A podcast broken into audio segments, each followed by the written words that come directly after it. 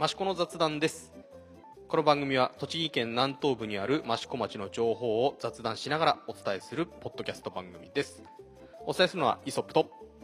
道の駅益子の神田です。よろしくお願いしますよろしくお願いします。はい、えー今日は、えー9月の3日？はい。ですね、ここはい。ええまあ、早いもんでもう9月ですよ、うん。ええあのね前前回は8月の頭に撮りましたけど何日だっけ？そうだっけ？そう8月の8日 7日か8日ぐらいだったんです。けどあの時ってそこまで暑くなかったですよね。まあ暑かったけど、うん。うん、あのちょうどね8月入ってからすごく暑くなったみたいな感じで、うんはいで今やもう連日。う。ねちょっと涼しくなったかと思ったら、やっぱそうり、そうそうそうえれ今日は暑かった。暑かったし なんかこう雨降るとね普通なんかこう雨降るとちょっと涼しくなるかなって思うんですけど、あのそこまで降りきんないんでうん。ね湿気だけが残るみたいな ひどい暑さ朝ね、土砂降りだったもんね。そうそうそうそうなったからもう涼しくなるのかなと思ったらただただ蒸し暑くなるだけといううん。うん確かねいつまでこの暑さ続くのかなに。ね涼しくなると思ったら、そうそう全然。まあ台風もなんか近づいてるというのもあるので、はいえー天候にはくれぐれもお気をつけいただければと思うんですが、まあ、益子の町の中も結構ね稲穂が結構育ってああ、そうですよね。うんあのぼちぼちね。ぼちぼち稲刈りとう。いうところになってきましたけども、うんあのーまあえーやはりこのコロナ禍というところで、えーまあ、お伝えするイベントは軒並み中止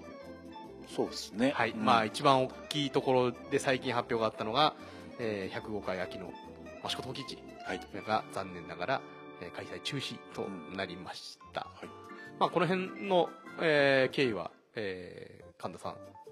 はい。運営委員会ということで、はい。えーいろいろ会議持たれたと思うんですけど、そうですね。はい、どどんな感じで どんな感じで会議が行われたんですか？あのね、春の陶器市が中止になった後は、やっぱり秋に向けて、いどうやったら開催できるかということで、うんうん。基本的に開催に向けての話し合いをしていたんですけど、うん。まあ、やっぱり7月、8月と、まあ、第2波というかね、あのまた感染者が増えて、はい。このままやっていいのかみたいな風潮にどんどんどんどんなってきて、ねまあ、結局やっぱりうん。7月終わりから8月にかけて、もうやるよりやらない方がいいんじゃないかっていううん空気になってきて、まあ、それで一回あの出店者さんにちょっとアンケートを取ったりして、まあ、やっぱり出店者さん、まあ、あある意味経済活動なので、その経済的に困るのであれば、ね、なんかあのやれるような形模索してたんですけど、うんうん。まあ、出店者さんもやっぱりこの状況ではやるべきじゃないんじゃないかっていう声の方がもうだんだん強くなってきたのでえ、まあ、それで結果的にまあ出店者さんの意向も踏まえつつうん運営委員会、まあ、最終的には観光協会の理事会実行委員会で、まあ、やらないというえはい結局はなりましたね。なるほど。じゃあまあ、えっ、と、今後としては、春と同じように、ウェブ陶器市をやっていくような形なのかな？ウェブトキッチはもうやる方向で、なるほど。今日から説明会なのかな、おうおうおう作家さん向けのなるほど。説明会もはいはいはい。スタートしてます。まあね、前回はちょっと急遽というところもあったので、あの、十分に説明しきれなかったところもあるかもしれないですけど、今回はね、まだ、えっ、と、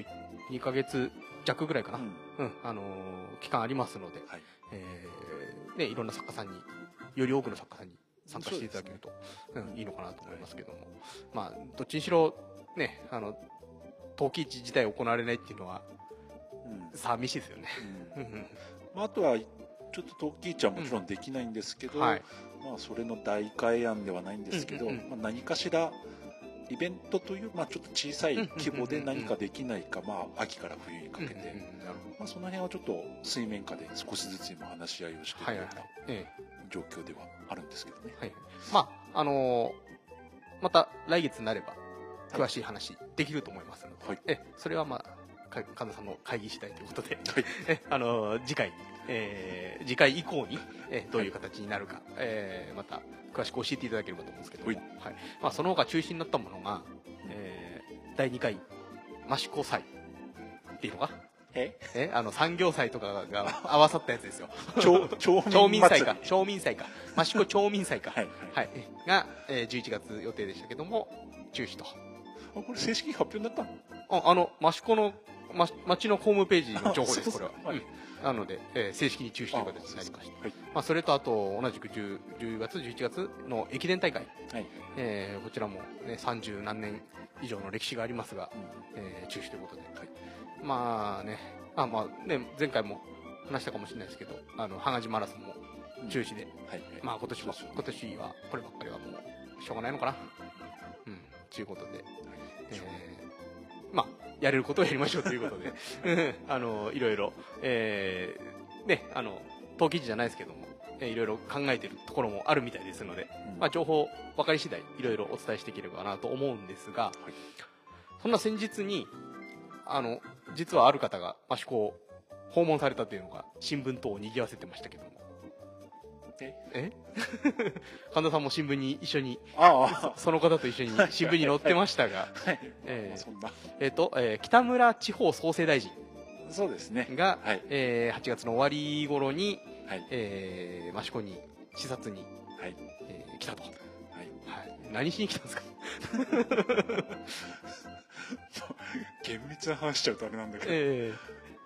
あのまあ地方創生大臣なので、まあ、まさに地方のはい視察ですよね、ーえなんか結構聞いたら全国、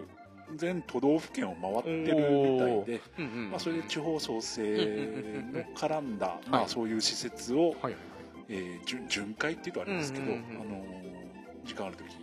見て回ってるっていうようなことらしくて。でええ今回は栃木うん県にいらっしゃって、うん。えーと小山の、まあ、結城紬をはいはいはい。見られてから益子に来て、はい。または帰りに宇都宮の今 LRT がはいはいはい。工事進んでいる、え。まあ、そちらの方をご覧になってお帰りになったっていう流れでしょうね。ーえーと益子はどのあたりを見てたんですか？益子は視察先としてはあのーまあ、道の駅とか益子カンパニーがはい。はい運営してます、うん。新しい加工所ができたので、まあ、はいそちらの加工所と、あとはあの益子融和館、はい。一応この2つが視察先だったんですけど、うんうんまあ、あのどっかでちょうどお昼を食べなければいけないということで、まあ、お昼を道の駅で。食べてたんですね。視察先っていうわけではないんですけど、うんあのあちょうどちょうどいいやっていうとところで。はい。何食べ、えー何食べてたんですか大臣あの道の駅でいつも出してるメインのはい。益子のご飯の定食はいですね、そちらの方。何か感想言われてました？なんかすごい気に入ってくださったみたいで完食してくださって、えなんか野菜とかも美味しいって言って食べてくださってたみたいですけどね、うんうん。はいでまあお昼はうん。取ることは決まってたんですけど、はい。その後時間次第っていうところもあったので、えあの店内はご覧になられないかもっていう話だったんですけど、はいはいあのすごい店内の方を見てあそうですか。あの視察というか散策していただいてなるほど。で結構お買い物もあああ。正直かなりお買い物してくれて。あ ありがとうございます。ありがとうございます。ねあの案内してる様子があれ下野新聞でしたっけ？ね。あの写真載ってましたけど、はい。神田さんがなんかねジャケねジャケット着てたんで しかもあの前裸はだけてたんではい。なんか SP みたいな感じで映ってました。ボタンが閉まんねえってだけなんですけど。神田さんジャケット着てるの珍しいですね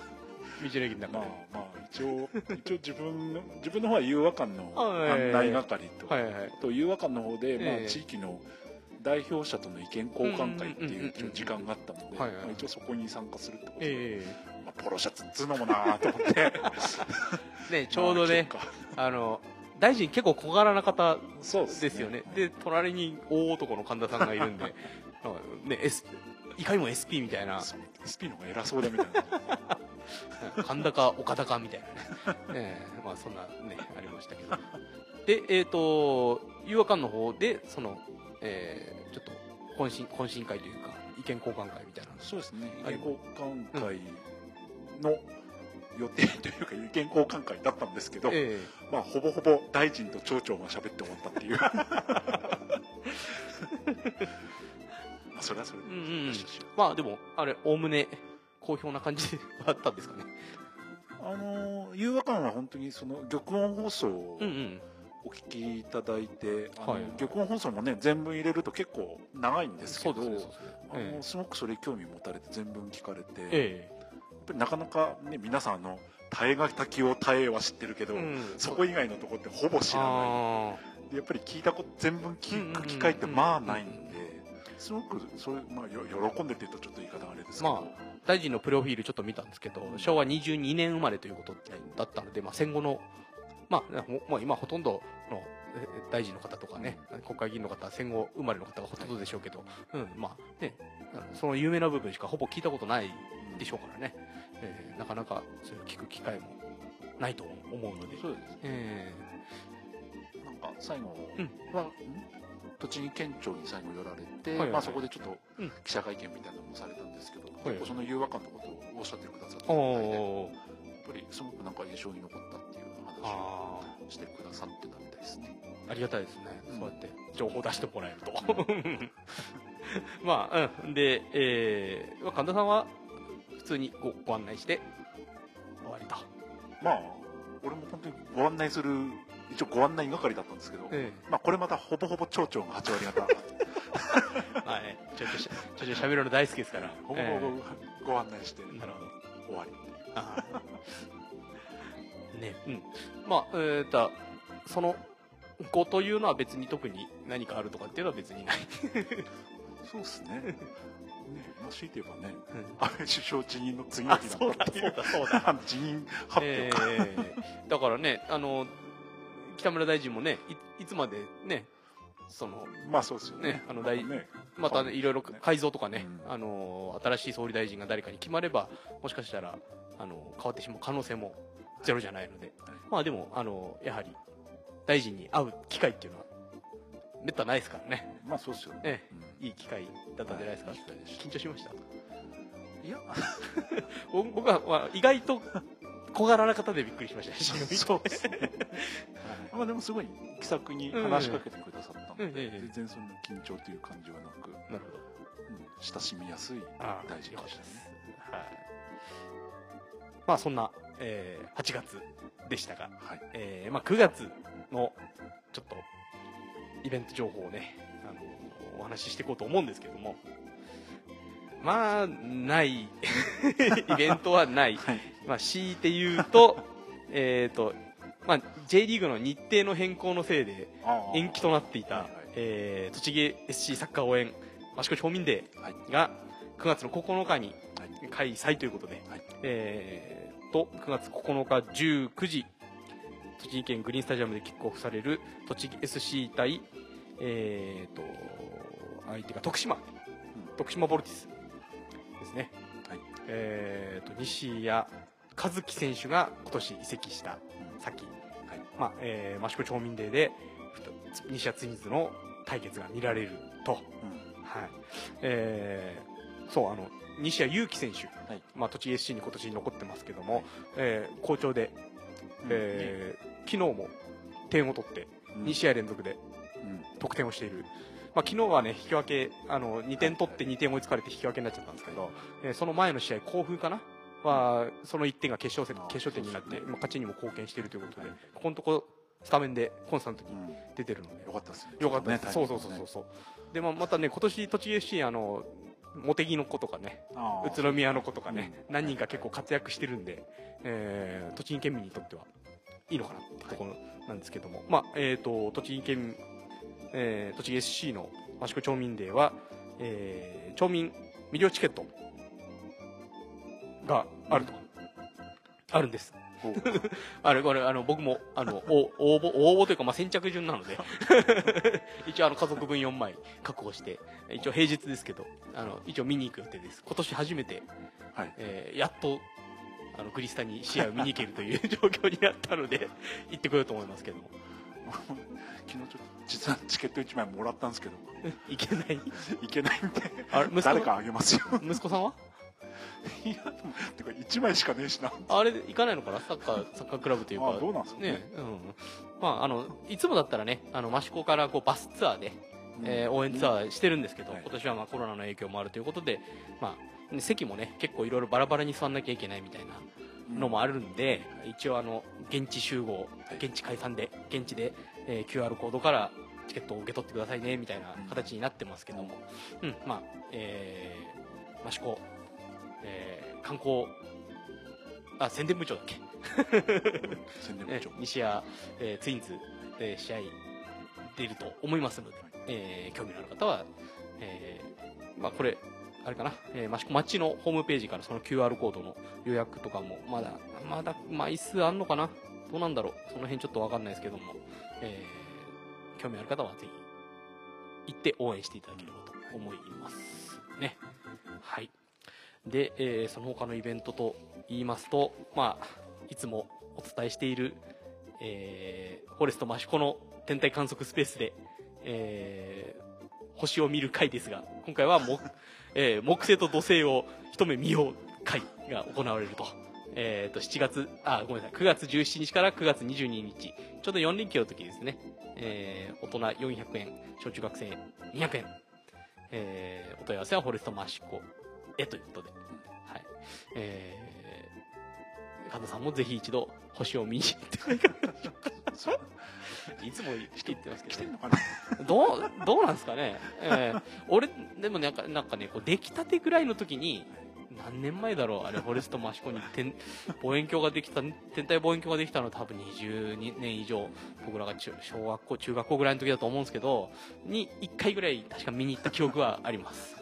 まあね、あの、ね、今なくな、今はかなり規模縮小しちゃいましたけど、ペンタックスが益子の街の中に工場があったので、まあ、そこから寄贈されてる、あはい、あの天体望遠鏡なんでかなりいいものが入ってるみたいですので、はい、えー、興味のある方はぜひ思います。まあね神田さん家のあたりはね星はいくらでも見れ見れますからね。暗く暗くなれば。天体望遠鏡の近くっちゃ近くですからね。あじゃあじゃあ行ってくださいぜひ。散歩コースになってると思うんで 毎朝ね、はい。まあそれに、えー、加えまして、えー、第2回3回歴史講座兼文化財ガイド養成講座が9月12日、26日、どちらも土曜日ですね、えー、午後1時半から益子町中央公民館の、えー、研修室にて行われますと。はい。はい、えー、実はですね、今回は、この歴史に非常に強い方を 益子の歴史に特化して強い方をあのゲストにお呼びしております。はい。はい、まあ、えー、ね、まあね、このこともそうですが、えっ、ー、と、最近認定された日本遺産の話とか、はい、非常に詳しい方がいらっしゃいますので、はい、えー、その方を呼んで、えー、お話聞こうかなと思うんですけども、準備はよろしいでしょうか？はい。じゃあ、お呼びしましょう。本日のゲストは、えー、益子町障害学習課の、えー、坂倉英吾さんです。よろしくお願いいたします。よろしくお願いします。どうも、どうも、急な振りで申し訳ないですけど。いやもう、何ですか、そのハードルの上げ方は。いやいやいやいやめちゃめちゃ緊張するんですけどいや、まあ、でも、ね、あの、益子の歴史に多分、一番詳しいという自負はあるんじゃないですかいやいやそんなことはないですあそうですか？あのもう某某諸先輩が、まあまあおりますので、えー、そんな人たちには役場の職員さんの中ではね、お仕事にされてるわけですからね。一応担当そうですね。なので、えっ、ー、と、はい、まあ今回は、はい、あの、まあコロナ禍もあり、イベントも少ないということもあり、はい、えー、ちょっとね、益子の歴史の話をね、えー、少し、坂倉さんを交えて話していこうかなと思うんですけども、えーとまあ、まずはこのイベント、えー、第2回、第3回歴史講座兼文化財ガイド養成講座が、えーと、どういったイベントなのか、まあ、担当されてるところだと思いますので、えー、ちょっとお聞きしていこうかなと思うんですけども。はい。はい、えっ、ー、と、第2回、うん、えー、の方からですね、はい、えっ、ー、と、9月の12日ですね、はい。ね。うん、えと、テーマがですね、はい、あのまあ、日本遺産になったということもありまして、日本遺産の、構成文化財にもなっている、はい、釜跡に関してなんですけれども、はいはいはい、えーと、益子？古代釜跡群を掘る、掘る。掘る。掘る。はい。掘るといって、あのー、実際に掘るわけじゃないです。それに関する講演を行うんですけれども、はい、あの今日も電話が実は1件ありまして、えー、実際に掘るんですか？というお客様から電話があっていや掘らないんですよと。いうのがあったんですけれども、講演が、はい、行われます、で実際ですね、去年去年といっても、まあ、今年の3月なんですけども、はいはいはい、あのー、元沼にあります、はい、八つ入り釜跡という、えーと、元沼というのは田野、田野地区。そうです。田野地区の最南端ですね、えー、そうですね。あのもうちょっと行けばはい、えー、岩瀬。岩瀬に。茨城県の方に入るというところですね。はい、はい、うん、あの辺りが、うん、あの古代の釜跡が集中しているところでして、でその一つの八つ入り釜跡というところを、発掘調査やったんですね、はいはいはい。はい、で、えー、その担当者の、はいはい、埋蔵文化財センターの篠原先生をお呼びしまして、はい、えー、その発掘調査どういったものだったのかっていうのを報告してもらうのと、うんうん、あとまああのー、全体的にですね、うんうん、あの益子の釜跡っていうのはどういう特徴があるのかというのを中心にお話しいただこうかなと思ってます。まああのちょっとこれ講座の前なんで、す、べ、てを言っちゃうのはあるかと思うんですけど、はい、え何が何を焼いてたんですかその釜で？釜でですね、あの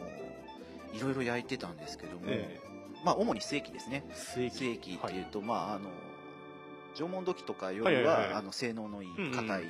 土器なんですけども、まあ、お皿であったりとか、あまあ壺であったりとか、いろいろまあ製品はあるんですけども。どの世紀っていうとどのぐらいの時代なのかな？そうですね。時代でいうと、お奈良平安時代ぐらいの、まあ益子でいうと、まあ、奈良平安時代ぐらいの釜跡になりますね。えーと、と700年代ぐらいから1000 1000年代ぐらいまでの間ぐらいかな？はいはいはい、えー、なるほど。に、まあ実際に、それはあれですよね。あの、縄文土器とか、うん、あの、弥生土器とかってこう儀式に使ったりとか、埋葬されたりとかっていうのもあるんですけど、その辺になってくるともう普通に使使うような焼き物なんですかね？えっ、ー、と、焼き物もまだ、うん、あの、ちょっと何パターンかあるらしいんですけど、うんうん。はいはい、おまあ、まあ、ネタバレにも近いところありますけど。あんまりこれはありまあでもあのー、でも焼き物ってそんなに、うん、えーと一般にまで広まってはいないんで使う人って結構限られてるんですよ、なのでそうするとおのずとやっぱり役人さんですとか。まあ偉い人ですね。そうですね、えー、そういった人たちが使ったりっていうのが主にありますので、そういう人たちのための釜って思っていただければなるほどなるほど。と思います。じゃあ、ま、ななぜこの辺にそういう釜が多いのかっていうのもそこでそうですね。話聞ける。とあるんじゃないかなと思います、はい、続いて第3回の方がどういう感じなんですかね？はい。えーと、第3回は、うんうんうん、あのかやぶき屋根についてということで、はいうんうんうん、えー、益子町ですね、はい、あの実はあの比較的この辺の近隣では、うんうん、かやぶき屋根の、うん、建物が多く残っている地域でして、まあ、あの一番有名というかあの目立つところでいうとあれかな、えーと、城内坂の一番下のひげた、えー、高野山、はい。えー、最近新しく吹き替えられましたようやく吹き替えが、いろいろあの 僕はあの実はあのひげたさんとあのお親父の代からのちょっと付き合いがありまして。あそうなんですか、えーまあ、あのうちの仕事のお客さんっていうのもあるんですがあなるほど、えーと、いろいろちょっとお話聞く機会があって結構コロナの影響で大変だったんだっていう話も、うんまあ、お金の面でもいろいろ大変だったんだよっていう話もいろいろ聞いたんですけど、えー、本当に、えー、ご苦労されてると思います、はい、あじゃあこの辺は意外と残ってるんですね。そうなんですよ、えー、はい、でそこで、まあ、かやぶき屋根なんで、うんうん、あのー、まあ、10年に一度だとか20年に一度だとかで、かやぶき屋根って修理が必要なんですけども、その修理をやってらっしゃる業者さんの方ですね、古見さんをおのお呼びしまして、で、えーと、かやぶき屋根とは何ぞやっていうことをですね、あのお話しいただくとともに、えー、益子のかやぶき屋根、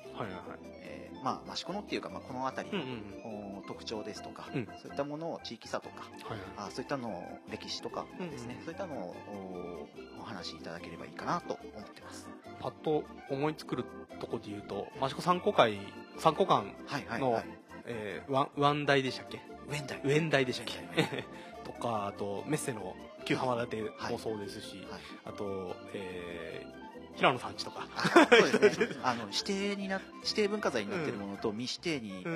なってるもの、未指定のものと合わせるとも結構あるんですけども指定だけでも一応今10件あそんなにあるんだ。ぐらいありましてまあでも、ね、結構ねこのあの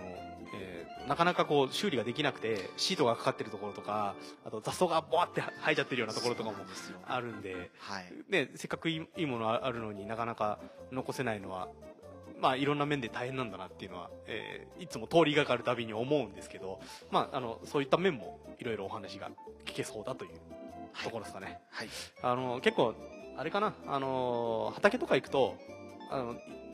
奥こう谷の奥のこう、なんていうのかな、あの、古い家とか行くと、あの、なんだろう、えっ、と、かやぶき、もともとかやぶき屋根だったんだけど、その上に、こう、トタンで屋根にしちゃったりとかっていうのも結構、この辺あるあったりするんですよね。結構見てると。ね、うん。はい、はい。まあ、そんだけやっぱり維持していくのは大変なんだなっていう。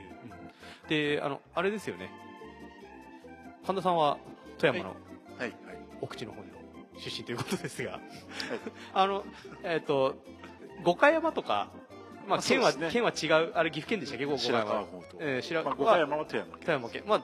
近く行ったら近く。うんとうちはそんなんでもないですけど、母親の実家は近いですあ、そうですか。はいうんにも、あ特徴的な。まあそうですよ建物ありますけどね合掌造り、結構、あの、神田さん家の実家の方にも、かやぶき屋根の家は残ってたりするんですか？うちの僕の実家はほとんどないですけど、うん。その母親の実家の方は、うんうん。まあちょっと何年か前に建て替えちゃったんですけど、うんうん。うんやっぱり昔はそれこそいろりもあったし、あのただまあ屋根はもう瓦になってましたけど、うんうんうん。まあ昔は本当かやぶきだったんだろうなっていう作りでして、やっぱりあれですか？急急な角度の屋根だったりそそこまででもない。じゃあそこまで雪深い感じでも。そのいわゆる五箇山のうんうん。麓の町というか、おおまあ、雪深いですけど。うんうんうん。じゃあまああの中心地に比べればまだ比較的っていう感じの、そうですうん、なるほど。結構ねそういうあの屋根の、えー建物を結構街の中で探して歩くのも結構面白いかもしれないですよね。そうですね。えあのぜひですね探していただいて、あえ。えここにもあったみえたいな、うんうんうん。結構ひ町場にもありますし、うんうん。お寺とかああ神社とかにも結構残っているので、ですねぜひですね、はい。はい、町町の中というか益子の神社巡り寺社仏閣巡りしながら探していただけると大変面白いんじゃないかなと思います、はい、えーと、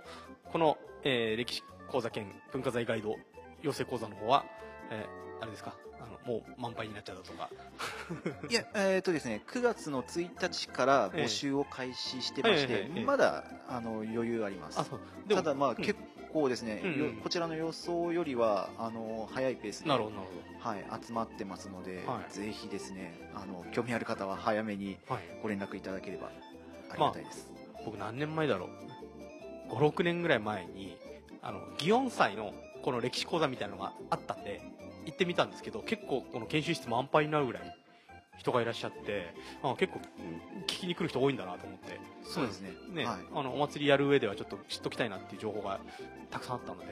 非常に楽しかった記憶があるんですけど。その説は大変ありがとうございました。でもその頃益子にいました？えっと一応多分祇園祭についてギリギリは行ったとギリギリ？え？や山口哲夫さんの時あのねちょっとね覚え覚えてないんですけど何年前？本当56年前かな。本当ですか、え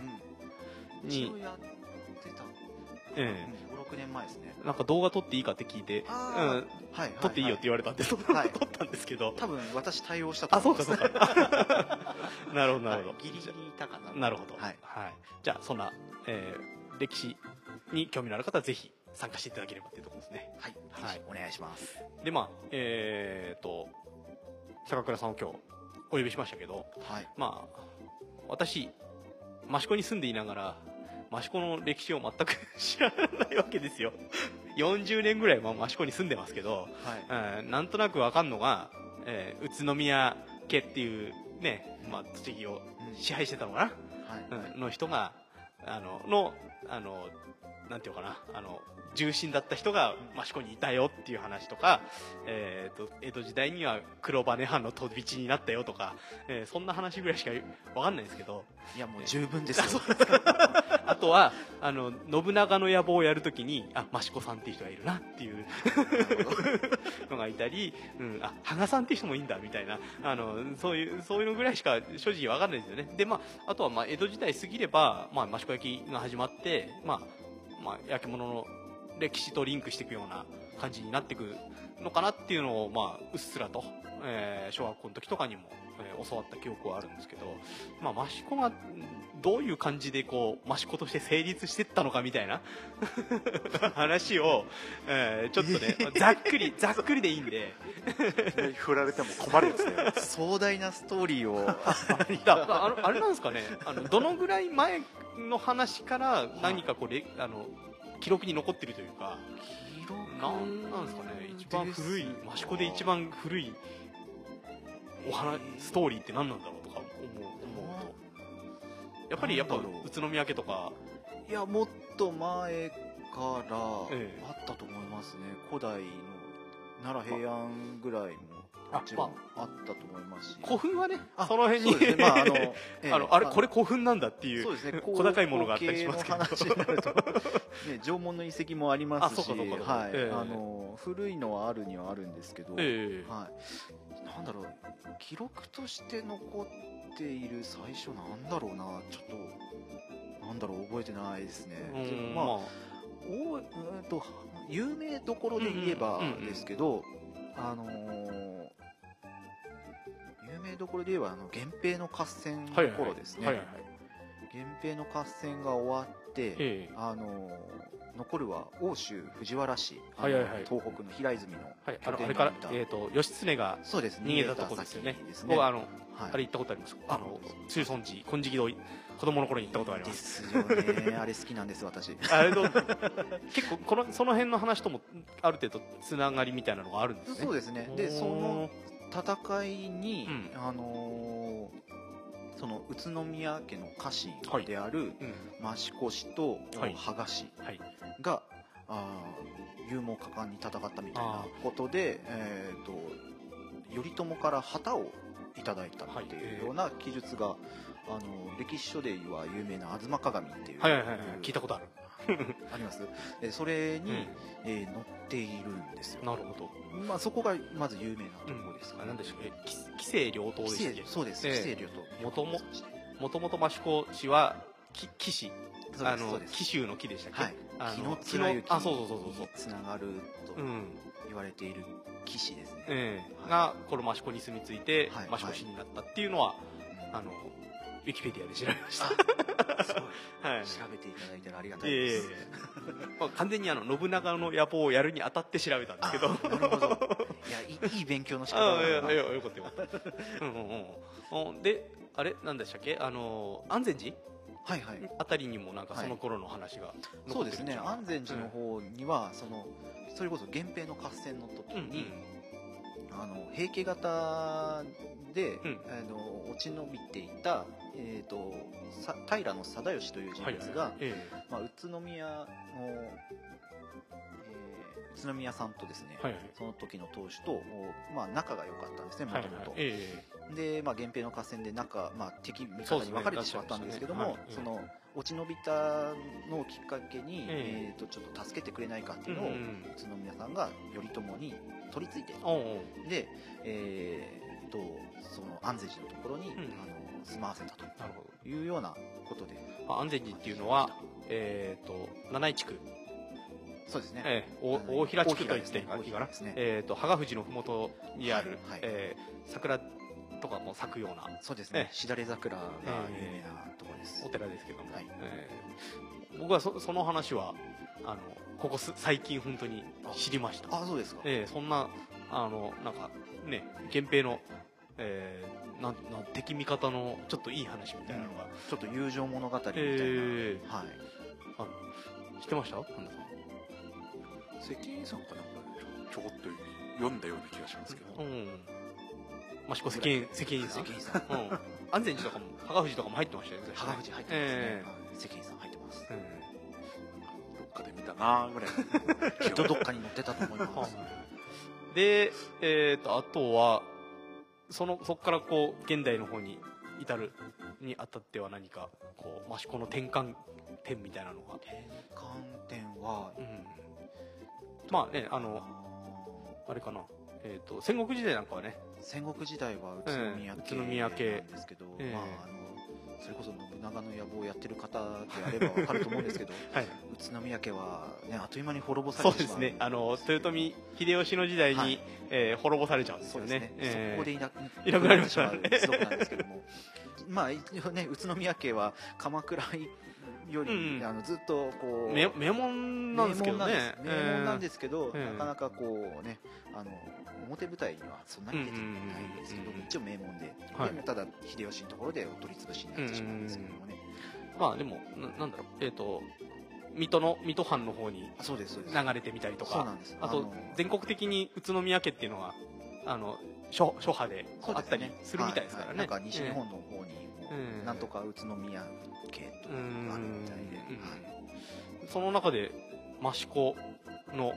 益子市っていうのはどうなったのかなとか、まあ、なんかいろいろこう、宇都宮家と反目してどっか行っちゃったとか、うん、あの、なんか、あの、敵味方、まあ、なんかよくわかんない動きをしてる。まあ、益子市の中でも一枚岩でもないし、ちょっとやっぱり戦国っぽい感じ、なんですよね。なんか、この前歴史講座であったのは、うんうん、あの、まあ、その、宇都宮家の内部の話というよりも、うんうんあの関東でいうと北条氏がやっぱり強いので、はい。はいはい、まあ、あの頃は北条氏と、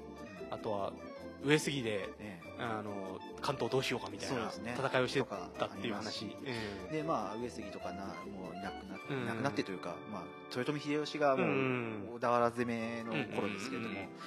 そうなると秀吉側につくべきなのか北条側につく。べきなのかで関東がもう割れるんですね、うん、でその一族の中でも割れるんで、うん、あのごちゃごちゃしてるんだっていう話らしかったです、はい、なんかね有名なあの真田丸、はいえ大河でありましたけど、はい、あそこはなんかこうねうまく世渡りしてそうです、ね。えー、2つにわ,、わざと分けて、うん、どっちも生きのどっちかが生き残る残ればいいやみたいな感じでで、ね。えー、やってましたけどかなり美談になってますけど、えー、はい、そこまでの度量はこの辺には、うん、そうですね。難しかったのかなっていうところですかね、まあうん。えー、そうですね。やっぱりそこは美談というかそこ血肉。骨肉の争いじゃないですけど。そうですね。骨肉の争いみたいな感じになっちゃって、えーでまあだからもともと家臣だったのに、うんうんうん、あの反まあ下克上の。下克上の、まあ、反対派に移っちゃったりとか、うん。ね、いろいろごちゃごちゃしてたみたいです。一枚岩になりきれなかったっていうのがそうみたいですね、えー、このお取り潰し的なところですね。最終的に、えー、最終まあ益子さんっていう人が、うん、なんなんだろう。結構この辺にはいないけど、はいはい、あの県北の方に、うん、益子さんが結構、まあ、あの U 字工事の、えー、益子さんあの坊主坊主の方、はいはい、まあ、黒羽出身だったと思うんですけど、うんうん、まあ、そのだって益子さんがそっちに移っていったのが江戸時代とかっていうところでしたっけ？確か。でしたっけ？黒羽、黒羽藩の飛び地になった時ですよね。うん、そうですね。飛び地になって、えー、そう、つぶ、取り、取り潰しになって、えー、あの、黒羽藩の飛び地になっちゃったんですけども、えー、あの、名字が益子さんとか、あと、県北の方行くと長為さんとか、あはいはいえー、あの、それはやっぱりなんか、例えば県北の方だと、うんうん、あの、開拓の関係で、こっちから行った人がそのままそのもともとこっちの出身を残すために益子の名前だとか生田の名前を残したなんて話は聞きます、ね、ああつながりあるんですねやっぱり、ね、らしいですね。へえ、はい、なんかね U 字工事の益子が言うにはあのなんかタクシーに乗って県北のタクシーに乗って、はい、えっ、ー、と、名前なんだって言われて、益子って言ったら、逃げて、益子から逃げてきた一族だな、みたいなことを言われたみたいなこと。を、なんかネタで前言ってましたけど、あまあ、えー、少なからず、そのつながりがあると。まあそうですね、うん、あるのかもしれないですね。なるほど。やっぱつながりは、うん、まあちょうどその江戸時代ぐらいの頃に今度は焼き物の歴史ともリンクしてくると思うんですけども、えーと、えー、まあ、大塚慶三郎さんという人が笠間に行って、えー、役物を学んで、えー、益子に持って帰ってきて、えー、その辺の詳しい話は焼き物のポッドキャストの方で前に喋ってますので、はい、えー、その辺を参照して、はい、ポターズポッドキャストというのを検索して聞いていただければと思うんですが。宣伝ってやつですね、はい、うまく盛り込んで。まあねあのそうなってくるとえっ、ー、と、ま、益子は、えー、焼き物の歴史とこの町の益子という土地の歴史がリンクして、えー、現代に至るわけですが、やっぱりあのその古代とかも焼き物をやってたというあたりはやっぱり適した場所なのかなっていうところが垣間見れますよね。そうですね、うんうん、やっぱりいい土があったんでしょう、うんうん、あと燃料となる木とかそうですね。結構豊富だったんじゃないかなって、えー、松の木ですよね。そうですね、えー、松だったり、えー、まあ、なんか燃やしやすい、うん、いい木がいっぱいあったんじゃないでしょうか。なるほど。うん。でまあ現在に至るわけですが現在も、えー、益子が歴史の1ページに残るような大きい出来事が 歴史の1ページに残る益子市場の益子市の益子の歴史の中で、えー、大きな出来事の、えー、日本遺産登録というのが、えー、なされましたけども。そうですね。ぜひぜひ益子町市が更新されるなら載せてほしい。あの出来事ではあるんですけれども、えー、はい、まあねあのなりました。はい。なんねあの何回何度かこのポッドキャストでも神田さんを通じてえー、あの日本遺産がどんなものかとか、えー、その笠間市湖、はい、笠間と益子はどういうつながりなのかっていうのもなんとなく、えー、聞いたんですけども、はい、今日は専門家がいらっしゃってますので。いいんじゃないですか？じゃあ話していら 話してるならいやいやいや知ったかぶりでしか喋ってない。いやそうんまあ、うん、はい。まあねあの町の職員さんとしてはもう担当職員さんといってもそうですねあのーえー、最初から携わらせていただいていたので、はい、はい、まあ一番知ってるといえば知ってます。まあねあのえっ、ー、と今回が4回目の申請にして、はい、ようやく。ようやくです、えー、ご苦労様でしたというところですかね。お疲れ様でした。まあえっ、ー、としかも今回で、えー、申請は終わりという形。そうですね。えー、一応そういう予定という。まあえっ、ー、と当初えー、その日本遺産に登録するぞってなった時に、えー、担当されてたわけですけども最初はどどどう思思ったんですか？どう思ったんすかっていうのもざっくりしすぎてますけど実際に意外と簡単にいけんじゃねえかみたいなのがあったりとか。いやうん正直難しいだろうとは最初は思いましたね。あの初年日本遺産初年度に認定になったところを、見ると、うん、まあ大体皆さん知ってるところが認定になってたりするんです、ね、結構あれから日本のこう歴史の転換点だったりとかだったりとか、えー、もう日本全体で見ても、うん、ここは知ってるよっていうところになるところが多かったってところですかね。ね。有名、えー、まあ人物名挙げても有名人が出てきてたりとか、教科書に載るような人が出てたりとか、あとは世界遺産を目指しているところが、うん、まあ日本遺産になっていたりですとか、そういったところがあったので、うん、それらと同等になるには、そんなに益子正直。ま あまあね まあ焼き物はありますけど、えー知名度からいくと、そうでもないよなっていうのが正直、まあ、40年生まれてこの方40年益子に住んでますけど、はい。まあまあ、自分で考えても弱えなっていうのはちょっと ありますよね。はい。だからちょっとどうしようみたいなところは、これあれですか？言い言い出しっぺは長女ですか？そうじゃないですか？はい。あの長女は最初、うん、それこそ世界遺産っつってたまあまあ確かに。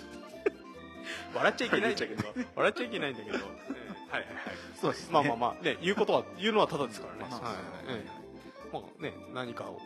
チャレンジするために、えー、いろいろやろうぜって感じの長女だから、うん、まあ、うん、その辺もあったのかなと思うんですけど、そうですね。まあでその1回目のあれを見てこりゃまずいぞと 思ったりしました。そうですね。正直、うん、これはハードルがかなり高いなと思いましたし、えーえ。ーうん、やるなら、まだ浸透してない早めに認定になった方がいいだろうとは思いましたね。まあ、あるあんまりあれか向こうもそんなに知らないしとりあえず入れとくかみたいな感じで引っかかるといいなみたいな、はいはい、あの応募数が少ないとチャンスあるかななんて思ってたんですけど、年々応募数増えるんですよ、えー、でその後2回目3回目と、えー、ほぼあれですか同じような内容で。そうですね。担当者としては変えてるんですけど、えー、多分第三者から見たらどこが変わったのっていうふうに取られてもおかしくないかなと、うん、結構その辺は苦悩というかそうですね、まあ、あったんじゃないですか。あの中心に据えてほしいって言われてたのが、うん、ずっと焼き物だったんで、うんうんうん、あのそこはぶれないように？ぶれないようにっていうと、ぶ らせない、ずらせない、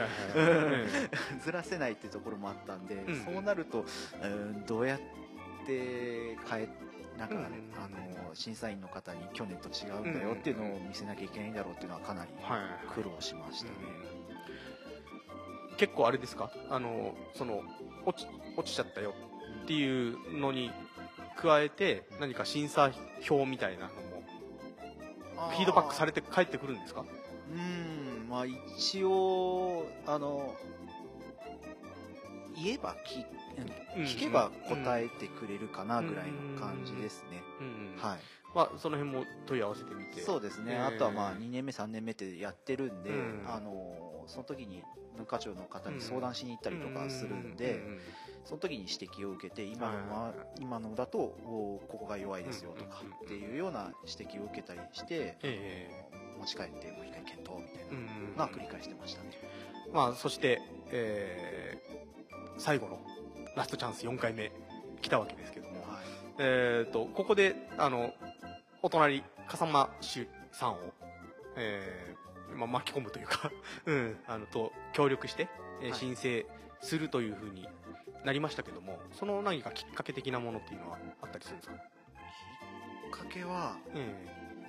ー、多分一番大きいきっかけが副町長が変わって副町長の一言じゃないですかね、はい、おまあ、副町長がえっ、ー、とちょっと変わったタイミング。はい、うんうん、変わったタイミングで、うん、まあもともとお国の方で。そうですね、やっていたので、まあそこで、えまあ、就任されて、日本遺産にもかなり、あの熱心に取り組まれていて、すごい興味を示していただいてたので、で、まあ、打ち合わせする中で、あの、笠間と組んだ方がいいと思いますっていうのがありまして、まあ、あの、いろいろ理由も出してくれた上で、はい。はい。まあ、ちょっと、あの、日本遺産そのものっていうよりは、単独でやるよりも、はい、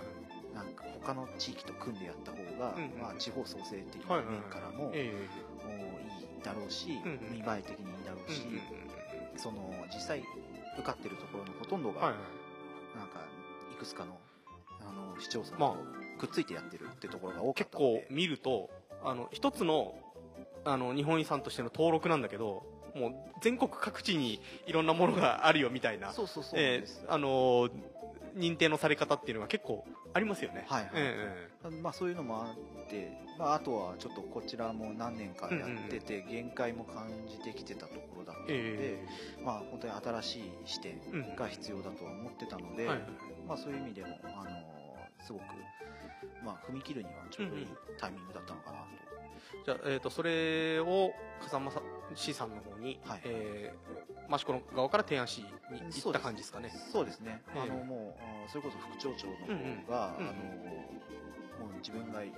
連絡つけとくっていうような感じで、もう、あの、動いてくれて、うんうんうん、それでもう、あれは、7月に就任されて、去年の7月に去年の7月に就任されて、えーその月に打ち合わせをして方向転換しましょうって話になって、8月には笠間の担当者さん、向こうの担当者さんとお話しするところまで一気に、なるほど。どどうでした？笠間市さんの反応というか。反応は、えあの最初はやっぱ突然の話だったので、あのあんまり乗り気じゃないのかなって、ちょっと乗り気じゃなかったらどうしようみたいなところがあって あの不安ですよね。乗り込んでったんですけど、えあの意外と、あの乗り気というか、えー、やるからには一緒にやり、まあ、うん、一生懸命やりましょうみたいなスタンスで来てくれてたんで、すっごくありがたかったですね。まあ、あの、なんですかね、観光協会的というか、観光的には、ここ数年かさ増し子ということで、いろいろこう、あの、まあ、関東焼き物ライナーとか、そうですね。が通ったりとかもあるので、結構、つながりを持ってたと思うんですけど、ね、笠間市って言葉自体は、ね、うんうん。まあ、震災以降ぐらいでしょうけど、うんうん、ありましたからねそうそうそうそうそう、うん、まあ益子の益子町民の私からすると特にまあねその陶器関係とかいろいろ携わってたこともあったのでまあ笠間と組む,、まあ、組むというのは、まあ、あのそんなに違和感がないというかあのいいんじゃないかなっていうふうには正直その時は思いました。でえっ、ー、とまあその4回目の、えー、申請で、えー、風間市さんと共に、まあ、どういうところを押していこうみたいな。そうですね。やっぱり笠間と組むっていうのは、うん、それこそ今のお話だもありますけども、うん、焼き物でつながってるので、うん、焼き物はまあどうしてもメインになってくるだろうということで、ただまあただ焼き物でつながるだけだと弱いですし、あの他にもですね焼き物でつながって申請しても認定になってたところも何件かありましたので、えー、もうちょっとひとひねりないと、これは難しいということで、はい、えー、まあその焼き物だけじゃなくって、他にもつながりは昔からあったんだよっていう部分を、風間と益子のつながりっていうのをちょっと紹介して、うん。うん、で連綿とつながってますよとか、あとは焼き物、まあ、もちろん芸術までちょっと紹介してますけども、あのそれに至る、文化っていうのが風間と益子はずっとこう根付いてきてるんですよみたいなのも紹介しつつっていうような形で今の風間と益子の関係に、あのまあ、ちょっとロマンチックな感じで、はい、無理やりつなげて。あれ？無理やりって言っちゃった。何でしたっけ？あの。無理やりって言うとあれだな。昔は共にあれなんでしたっけ？あの笠間笠間にもやっぱり笠間市という、えーと、家があって、はいはい、あの益子と益子市と笠間市はな出は一緒みたいなそうです、ね、ところまで行くんですよね、あのー、益子市っていうかまああの同じ宇都宮家の一族で、えー、笠間市の出が、あの塩谷市っていうとこなんですけども、はい、塩谷一族は宇都宮から出てるんですよ、うんうん、なんでまあ親族親族みたいなおじゃあたどればたどれば一緒。ああの兄弟兄弟というかヘイブラザーみたいな感じになるわけですね、はい、そうですそうです、まあま、益子市も、あの宇都宮家にあのお嫁さん出したりとかしてるんで、まあ、そこも親戚関係っていう感じもあるので、宇都宮家も益子市あの、笠間市もみんな一族っていう感じで時代はちょっとあの大きく見てますけどまあねあのその頃からつながりがあるということは益子にも笠間にもそのぐらいの時代からの遺跡はの遺跡というか文化財は残ってるし、うん、そうですね、うん、で江戸時代過ぎれば焼き物が、うん、でさらにまたつながるみたいな。そうですね、えー、そういうところをうまく物語にできたというところがあるのかな。受賞受賞というか 受賞ではないのか、えーとまあ、認定のしていただいたところなのかな、えー、あとはまあその今後ですね、うんうん、あの未来に向けても、うん、この笠間市湖っていうのがすごくこうつながりあって、今後も継続して頑張っていけそうだなみたいなのが、はい、多分その申請書の中に入れたんじゃないかな なるほどなるほどなるほど、はい、あまだあれかな？伸び伸びしろみたいなものを感じ取られ、感じれたんじゃないかなって思いますね、えー、結構あのストーリーもそうなんですけど、うんうんうん、そのストーリー、まあ、認定になりなったらどういうふうに活用していきますかみたいなのも、えー、あの申請書に書かなきゃいけなくてそこも審査の対象になるので、えー、多分その辺も評価してもらえたのかな、なるほど、はい、じゃあ今後この日本遺産に認定したされたことによって、はいはい、何を期待しますか？そうですね。あの益子で言うとまだちょっとですね、ええ、歴史いろいろあるんですけど、歴史を観光に結びつけたっていうのはあんまりないんですよね、うん、えー、なのであの、まあ、この日本遺産っていうブランドができたことによって、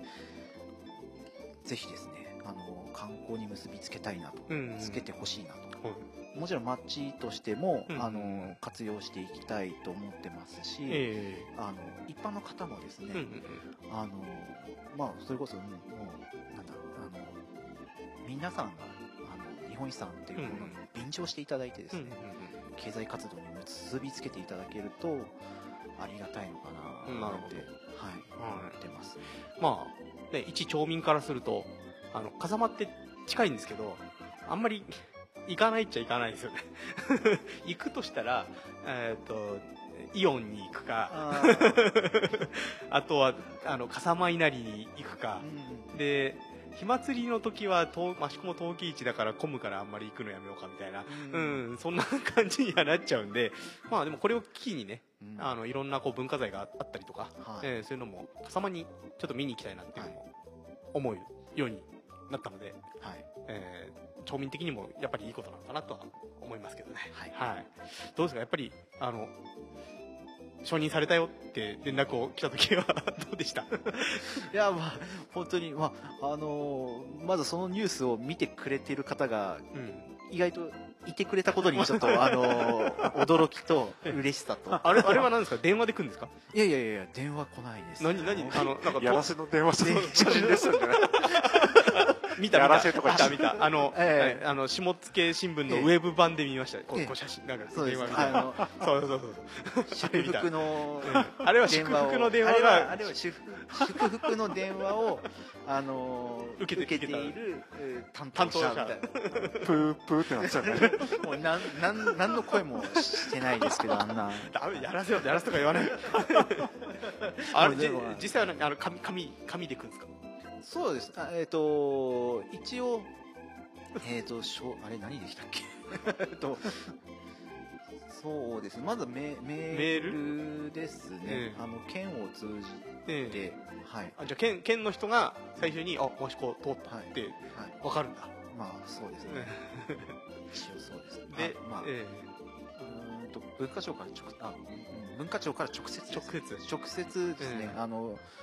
えーと、文章メールで来て、えー、えー、今年の認定一覧ですって来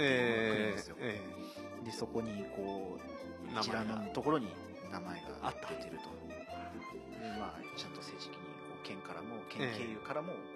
う情報が入ってきて。ると、はい、どうでした？見た名前があった瞬間は。ほっとしましたね。それはもうほっとしましたし、まあ今年は特に、うんうん、あのまあ、ちょっとコロナの影響もありまして、発表自体が1か月遅れたんですよ、うんうんうん、丸々1か月かな、遅れて、もうその間あの生殺し状態、うん、もうなんかちょっと半分諦めかけていたというか、えー、はい、もう今年もダメだろうみたいな みたいなところでの、うん、あの合格ですみたいな情報が入ってきたんで、うん、本当にえ？ってまずは。マジで？みたいな話そうですね。いやでもでもほやっぱり一番ほほっとしたっていうのは。はい。本当にまずはほっとしましたね。まあ町長は喜んだんだろうなきっとな。でしょうね。ほっとしてでもまあその次に、これからやばくなるみたいな。のはすぐには思いましたけど。い。つもだと都内に行って、授賞式みたいな認定式みたいなのがあるんですけど今年はなくなっちゃったんですよね。なくなっちゃったんですよ。本当は都内に行って認定式行って、そこで直接認定証をもらってきて、で、えー、戻ってきて記者会見をしてみたいな流れをちょっと計画してたんですけど、認定式がないということで、まあ、しょうがないということで。数々の認定式典に出た神田さんからすると。認定式の先輩です、ね、そうそうそうそうね、くす玉が一文着あったっていうぐらいでね。あれちあれあれでしたっけ？あのメッセで笠間さんと一緒にあのこうじ受賞式典みたいなのやったんですよね。やりました。はい。俺僕前の日かな、はい、前の日メッセに仕事がの用事があった行った時に、はい、なんか笠間の笠間市様専用駐車場ができてんなとか なんかいろいろ慌ただしくやってんなみたいな、ありましたけど、えっ、ー、とねその時にくす玉終わったんでしたっけ？そう神田さんお手製のくす玉。いやいや神田さんお手製の。紹介紹手配先を紹介した。よくわかんない。そうです、うん、あの紹介していただきまして。はい。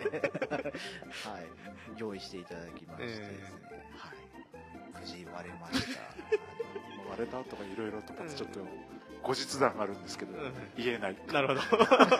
言えない。言えない。後日談がいろいろ。言えないんですよね。はい。なんとなく薄々聞いております、はい、はい、まあまあまあ無事、はい、無事。無事、まあ、まずまずは無事、はい、えー、認定。本当にあのお疲れ様でした。ありがとうございます。これであれですね。大手を振って育休に。入れますね。そうですね。えっと、えー、育児休暇に入られるんでしたっけ？そうなんです。こんなプライベートな話もするんですか、えー、だってもう認定された途端坂倉君はいなくなるっていう噂がバーッと流れてなんか認定されたらもういないんだってよみたいな。よかった育休自分いなくなるって言ったのは、うん、あの別に認定された後とかじゃないですからね。だいぶ前から言ってたんですから、ね、え。ー、とおお子様が？そうですね、はい、はい、いらっしゃるということで、はい、えっ、ー、と役場職員さんとしては、えー、男性で育休を取られるのが2人目？3, 人目目？らしいですね、えー、私で。らしいです。どうですか？いろいろ 準備が大変そうですね。準備？あ、えー、私自身はそうでは ないんですけど、えきっと周りがバタバタあ、まあ、そうですよね。するんじゃないかなと。まだ生まれてない？あまだ生まれてないです。ええいついつお生まれになるんですか？一応9月。ああじゃあもう今月もう20日前後。すいません。そんな差し差し迫臨月の差し迫ってる時にこんなところにお呼びしちゃって本当申し訳ないんですけど。大丈夫です、えー、あの、えー、一応妻からの連絡は来てないということであの、ねえー、まだ大丈夫だと思います。まああのえっ、ー、とそんな坂倉さんですがえっ、ー、ともともとはあれですよね、はい、あのと地域おこし協力隊員として益子にそうですね、えー、お越しいただいたと。はい。えー、あれえっ、ー、ともともと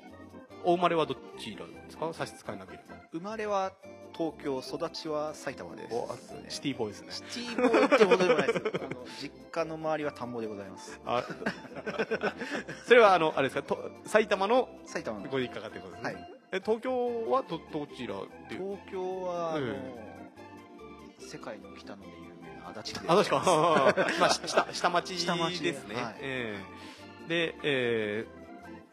ー、じゃあなぜ益子に来ようかなまああのもともとね地域おこし協力隊員の方は、えー、三大都市圏からの、ね、おえー、応募でお願いしますみたいなこと出てましたけども、え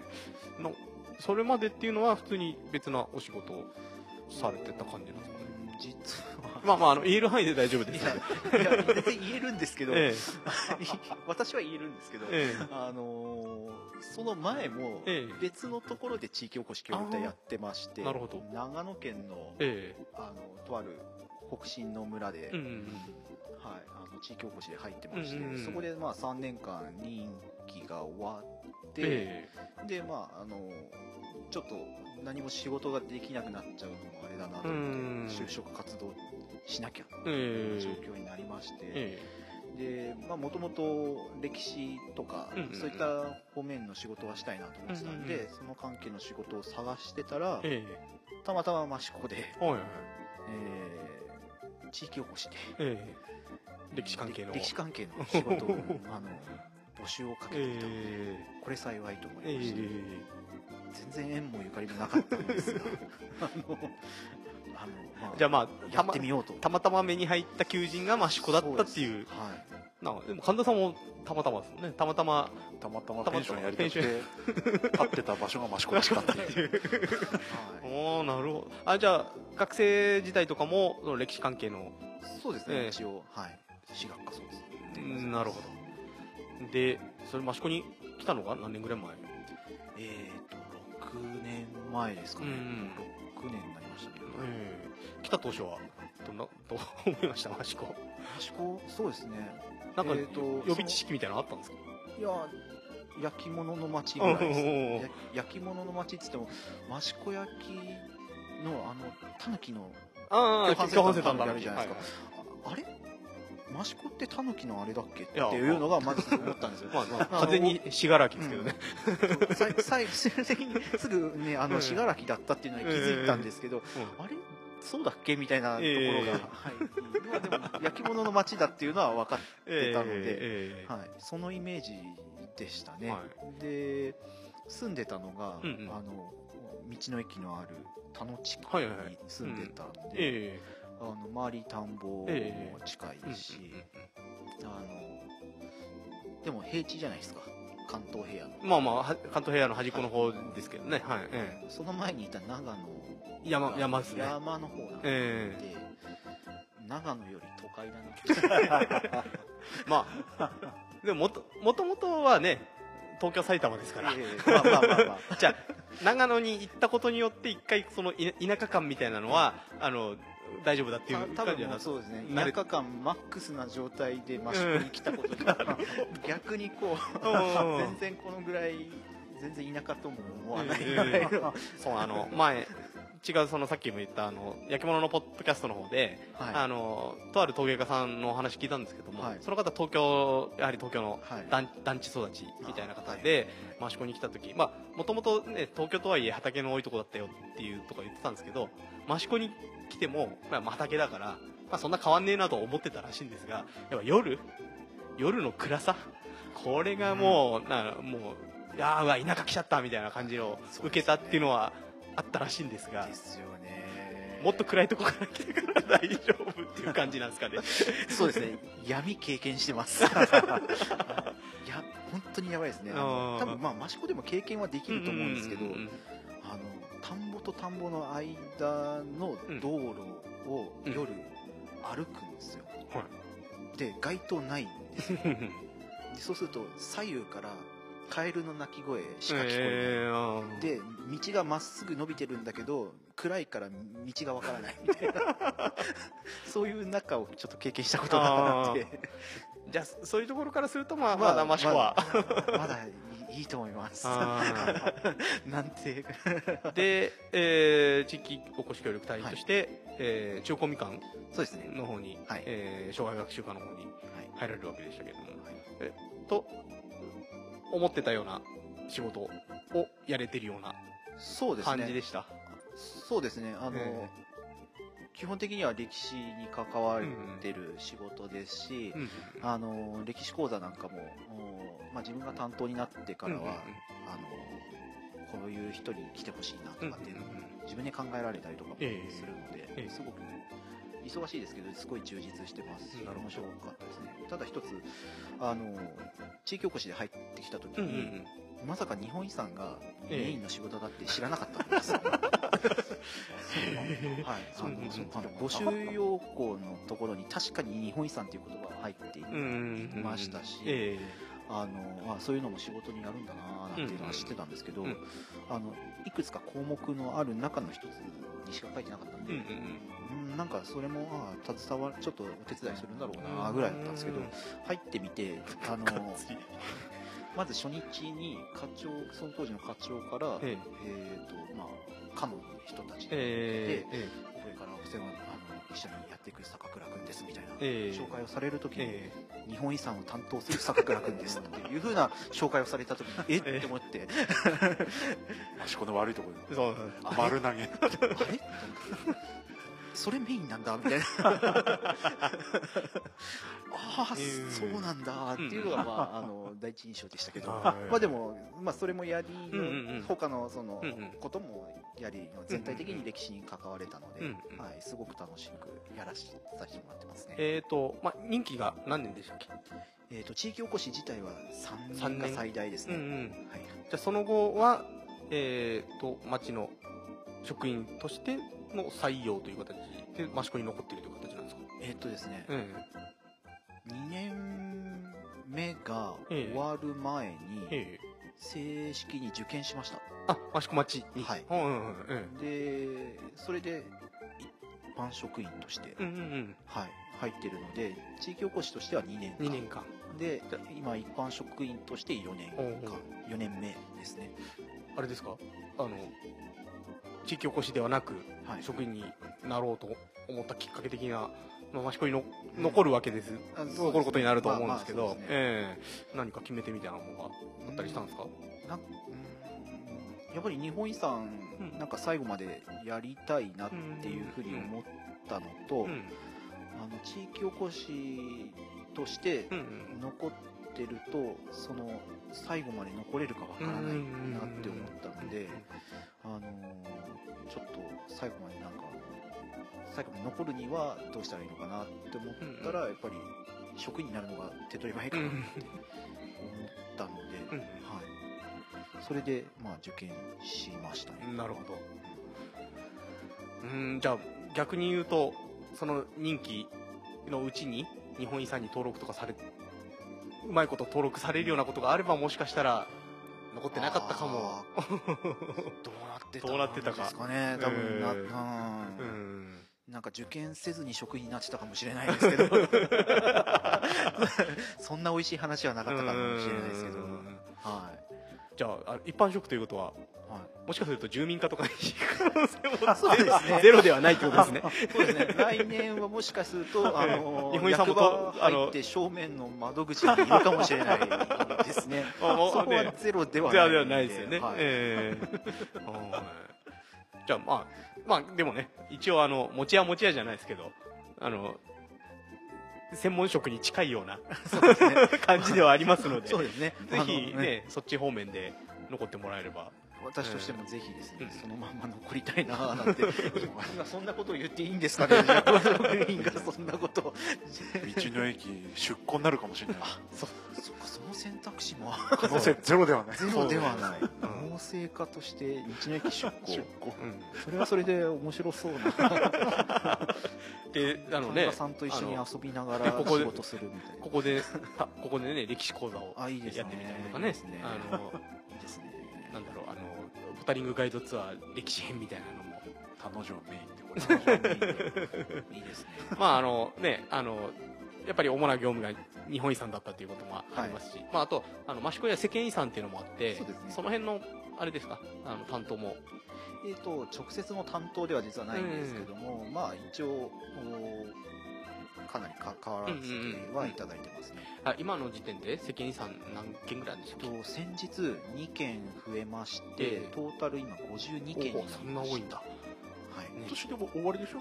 そうですね。一応今年度で、あのー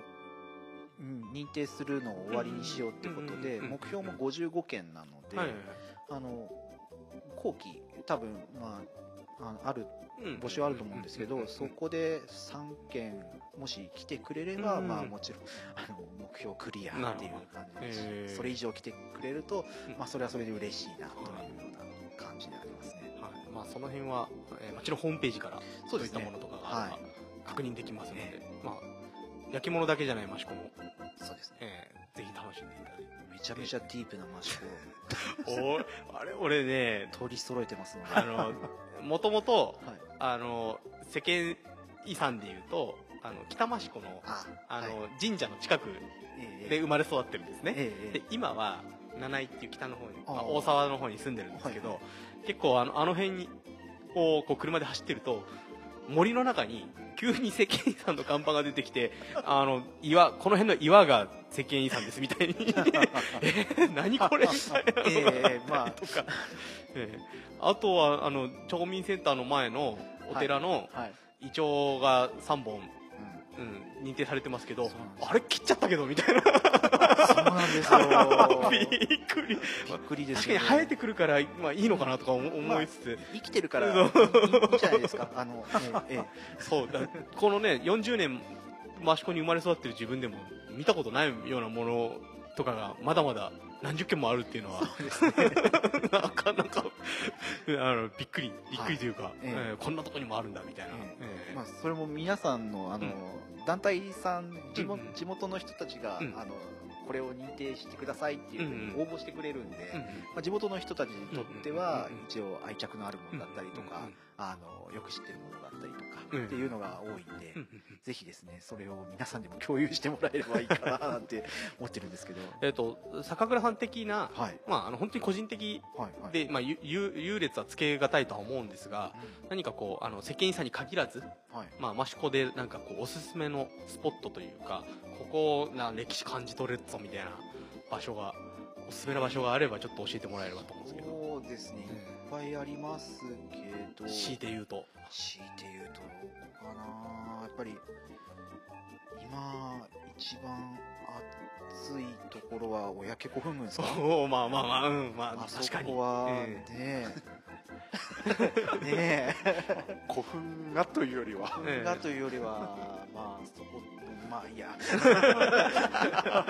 まあ暑い人たちによって守られてると言ってもいいのかな、ね。えー、いやまあでも。スポットですよあそこは。あのねやっぱりお花見お花桜菜の花の時期は、ね、はい、やっぱりあのフォトジェニックだったりしますし。すごいですよね、えー、まああの名前は聞いてたけどあん行って初めてあんなに古墳あるんだって そうですね、はい、あのねあの前方後円墳とかって、はいはい、あの教科書とかでは見るけど、はい、実際のものってなんかさあのあのこの間世界遺産にもなったあの大仙陵。あ、の仁徳天皇陵とか、はい、あんな規模のでかいもんのイメージがあったんですけど、はいはい、益子にもあるんだっていう こんなにもしかもこんなにたくさんあんだみたいな のはちょっと驚きました、えー、そうなんですよ。あそこ、うん、まあ、あのそれこそ大仙陵国とかもう大きすぎちゃって、うん、多分現地っても分かんないと思うんですよ、まああの何飛行機で飛ばないと全容は見れない、うん、そうです、うん、ただの山にしか見えないみたいな、それに比べたらもう、益子の古墳なんてあの登れば形わかりますから。そうですねそうですね。あの勉強するにはもってこいの大きさなんで、えー、ぜひですね。意外とそうね古墳が多い。はい、えー、そうなんですよ。あのこの辺芳賀郡芳賀郡自体がなんか古墳が多いらしいですね、うん、で特に、まあ、益子の辺りは多いんですけど、うん、はい、益子だけで200機ぐらいあるんだ。あるらしいです、えー、はい、まあ僕もねあの子供の頃住んだところの遊んでる遊んでたちょっと小高いところが実は古墳で、うん、なんかこう、ま、いろいろ祀ってあるからあんま入んなみたいなこと言われたりとか。うん、意外とあるんだなっていう、うん、そんだけ、ね、その時代古墳作れるぐらいの偉い人たちが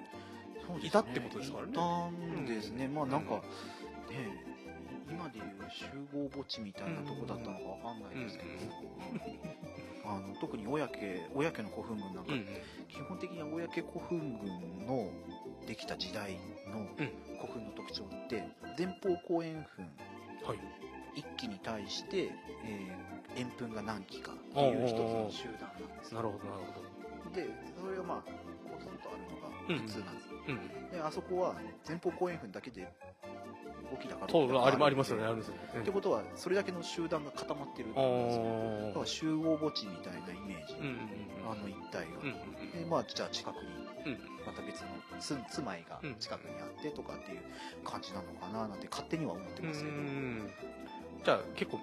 珍しいっちゃ珍しい感じなんですかね、ね、はい。珍しい形だったんで、はい、神田さんはなんかこう世間遺産とか益子の文化財でちょっと気になってるところ、まあ、さっき田野田野城って話出てましたけど。田野城気になります田野城行ってもどこがだって感じですけどね今ね。そうだねお城も結構なんか多かったみたいですね。そうですね、うん、あの益子も結構お城お城跡結構あって、うん、はい、でどれも大体中世の中世中世ってどのぐらいでしたっけ？中世っていうとあの大体鎌倉時代鎌倉。から、うん、あのまあ、信長安土桃山ぐらいまで。そうですね、えー、ぐらいまで。あの足利幕府が室町幕府が滅ぶまでまで。っていうのが大体中世というふうに言われますけど。なるほど。そのぐらいのやつです、ね、だからねちっちゃいお城がそうですね、うん、結構あったよみたいな、うん、その中でもやっぱそれこそ田野城なんかは、うん、あの残りがいい方なんですよね。あの土塁があのしっかり残ってて、でそれをこう四角四方ちゃんと土塁が囲まれているので、本丸があったかなっていうのはありますしあとあそこやっぱ面白いのはあのまああのお城跡自体はそれぐらいしかないんですけど、地名として、あのお城の関係するようなあの名前があの小技名とかで残ってるんですよ、うんうん、南クルワとか、えー、南宿あ違う、うん、南クルワとか、うんうん、東宿だとかなんかそういう。お城関係のある、ね、お城関係。にちなんだ、えー、あの名前が今でも残ってたりするんで、うん、そういうのをこう見ると、うん、あのすごくあこの辺りまではお城の関係のエリアだったんだなとかっていうのも分かりますし、あのそういうのを想像するだけでも面白いですね。そうですね。まあね、あの子供の頃というかでにあの高立城、うん、まあ西明西明寺城って言った方がいいのかな。西明寺の上がもともとお城だっていうのもあるし、えー、あとはあの峠別瀬も、はい、えっ、ー、と出城みたいな感じだったんでしたっけ？そうですね。えー、だし益子小学校のある古館山も、はい、まあ、古館っていうだけあって館が建てたみたいな話を聞くので、はい、まあそんだけお城もあったしまあ戦場でもあったのかなそうすると。まあそうですね。やっぱりこう、要所だったのかもしれないですね。確かにね、まあ、茨城側に抜けるにも、えー、茂木の方に行くにも、えー、えー、まあ、宇都宮の方に行くにも、うん、うん、結構な要所だったということが分かると、うん、はい、そうですね。で神田さんは彼女 話戻りますよ。そこ桜姫ですよ。あ何桜姫？桜姫の今にも枯れそうな。えな何何ですか何何それ俺知らないんですけど桜姫桜姫の伝説。まあ彼女のお姫様が落ち延びてそこで亡くなったっていう。桜があるんですか？そうそうそうえ道の駅の敷地あそれ？それあのあの池のほとりにある。ほとりに そんな由緒のある桜だったんですか？由緒あ元縦札立ってあれもともと立ってた桜もともと立っててえー、知らなかった。であそこでこ 工事の道の駅の工事する前は、うん、田んぼの中にポツンとあって、えー、綺麗な桜が咲いてた。あのちょっとあの低く低くなってるところですよね。そこはあのあの用用水路というか、はい、一応そこだけは残して、えー、なんか厳密に言うとあそこだけ道の駅の土地じゃないああなるほど。そうですか。残してあるんですけど。初めて知った。まあ案の定周りがこういう感じなので、えー、もうちょっと正直カレーそう。ちゃんと保存してくださいね。まあ一応植木屋さんには相談したんですけど、えー、ダメだね。ダメじゃないっすか、えーねもったいない。そんなねちょそんなことがどこでどうね火がつくか分かんないですからね。そういうお話があったっていうの。なんかね桜姫まんじゅうとかね。そっちをここに持ってったりとかもできますからね新商品ですか？そうそうですね。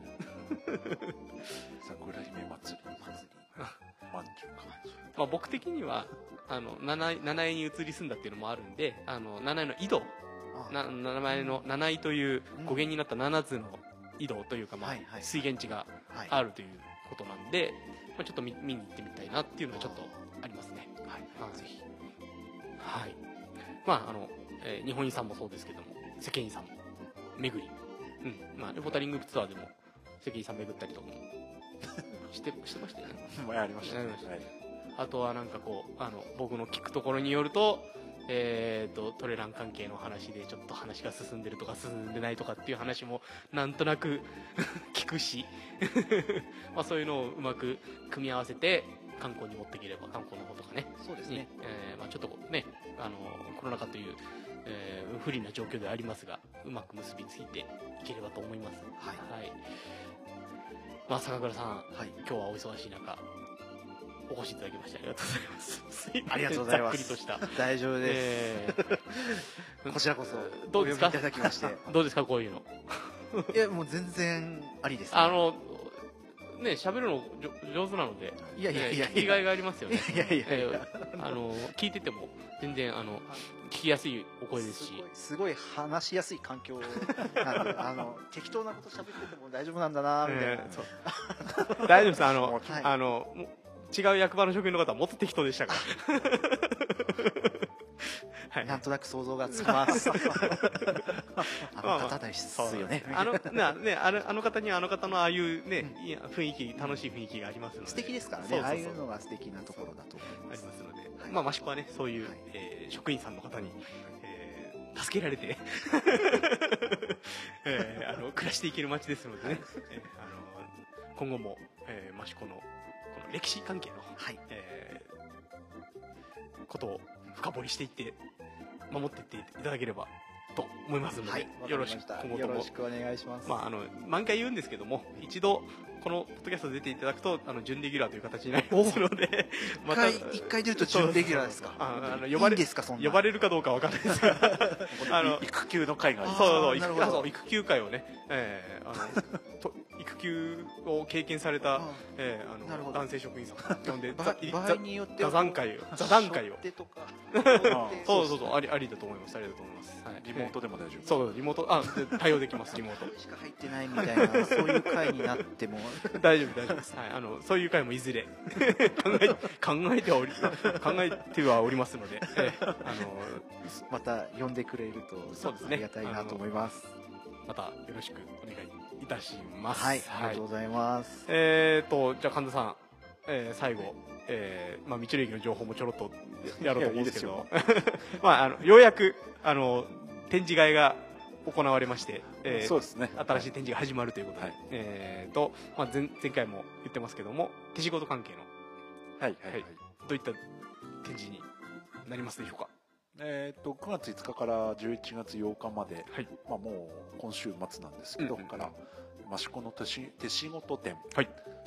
という、えー、企画展示を開催いたします、はい、あのー、役場の方で、えー、要は益子の焼き物以外のい。ろいろものづくりの作家さん、職人さんを集めた、まあ、今データベースを作ってまして、まあ、そちらに登録している作家さん職人さんをメインに、まあ、実際のそのデータバンクだけではなくて、はい、実際のものを並べて見ていただこうというような形で、なるほど。えー、23組、はい、今回益子の、まあ、木工だったり布だったり、はい、鉄とか。炭とか、あ炭は大丈夫です。はい。炭とか。すいません。また今回もあの親父の家を取っていただいて。うちの親父のだけクオリティが低いんじゃねえかなってちょっとあのものね手仕事のクオリティは低いんじゃねえかなってちょっと思ったりしますけど。かを、えー、中心に、はい、はい、展示販売いたしますので、はい、ぜひご覧いただければと思います、はい。まあ、またね違ったこう焼き物とは違う、まあ、この一面をそうですね、まああの、はい、手仕事の街でもありますから、はい、えー、垣間見れればい。いかなというところで、はい、その他何かお知らせするべきことはありますか？ないです。あそうですか。あようやくあれですね。ブドウとかも梨とかも出てくるようになりましたね,、まあ、ね。よく秋なので、えー、ブドウリンゴ梨出始めてあとあれトマトのソフトクリームでしたっけ？ああそうですね。どうですか？どうなんですかね、うん、僕は食べられないんであれですけど。トマトとあれ？いちごのソソフトああもうもうダメですね。もう食えないですね。もう。あ まあでもあの結構あのなんだろう。あのインスタとかあの、ツイッターなんかでもなんか食べたよみたいなのを載せてる人が全然知らない、まあ、たまたま僕が見ただけかもしれないですけど、あの載ってたんで、ええ。うん、美味しいですか？美味しいですよね。美味しいです、はい。ぜひあの道の駅に来た際には、ええ、あれあとあれあひまわりの摘み取りはもう終わった？あもう無残に枯れました。あ枯れました。まあちょちょこっとだけあのひまわりを植えてたんでしたそうですね、えー、もう結構好評であの摘み取りは思思ったよりというか、えー、多かったですねまあね今年はひまわり祭りもなかったので。えー、まあ、ちょっとした、えー、夏気分を、はい、味わっていただければと思い。ましたけども、はい、好評ということでよかったです。そうですはい、はい。うん、まあじゃああとは特に特にないということで。はい。あの坂倉さんの方からはまあ先ほどの歴史講座が12日26日と2日ありますのでそうです、ね、まずはそこですかね。まずはそこですね、えー、はいあのそれこそ先着順で一応申し込み制になっているので、うん、はい、はい、あのできればお電話いただけるとありがたいなと思っておりますので、はい、ぜひよろしくお願いします、はい、その他何かありますか？特にないですか？特にないです、うん、まああのえーまあ、全然関係ないですけど、はい、僕と坂倉さんが好きな歴史というアーティストがニューシングルが出ますので。そうですね あのクレヨンしんちゃんの、えー、映画の主題歌にもなってあれそうなんですか？そうですそうです。全然そこまでの情報は知らないっていう、ね、映画映画が延期になっちゃったので販売も延期になってますので。あ、えー、あのまあ、クレヨンしんちゃんの曲もそうですけど僕はあのカップリングの武田の別バージョンが、あのライブで聞いたんですけど、まあ、ライブバージョンが新録されて入るので、あのそれがすごく楽しみめちゃめちゃかっこよかったんですよ。いいっすね。すいません神田さんポカンの話ですけど。まああの耳かきながら。ポカン。そうあのねあの1曲目もそうですけどあのカップリングの方ぜひ聞いてみてください。あのすげえかっこいい。歌詞くだらないですけどすげえかっこいい。ですからそれがまたいいんですよそうなんです。ねあの埴輪とかね益子には埴輪職人さんが2人ほどいますので。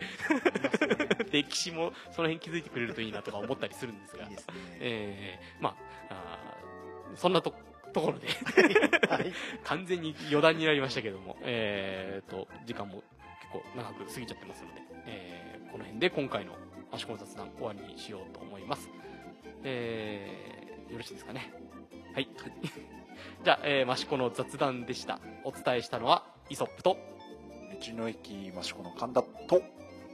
諸外学習家の坂倉でした。どうもありがとうございました。ありがとうございました